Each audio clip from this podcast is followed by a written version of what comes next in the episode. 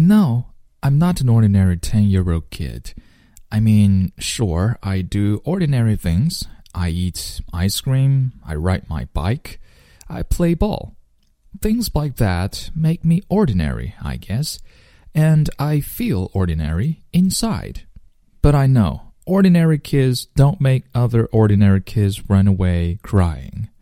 I know ordinary kids don't get stared at wherever they go. If I could have one wish, I would wish that I had a normal face that no one ever noticed at all. I would wish that I could walk down the street without people seeing me and then looking away in a strange way. I'm used to people's response now. I know how to pretend I don't see the faces people make. Mom and Dad are also used to that kind of thing. However, Kate, my sister, can't stand it. She can get really angry when people do something rude.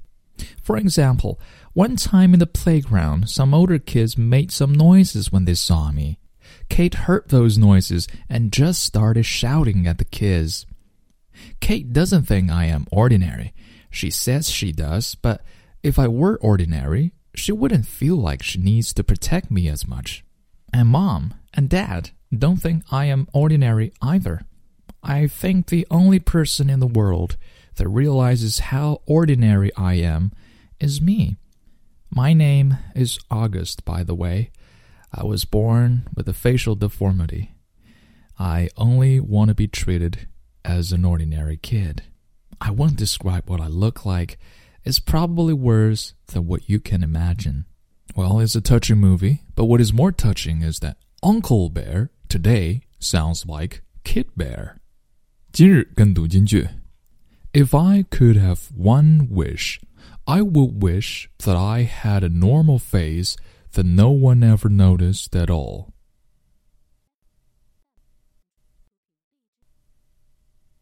I would wish that I could walk down the street without people seeing me and then looking away in a strange way.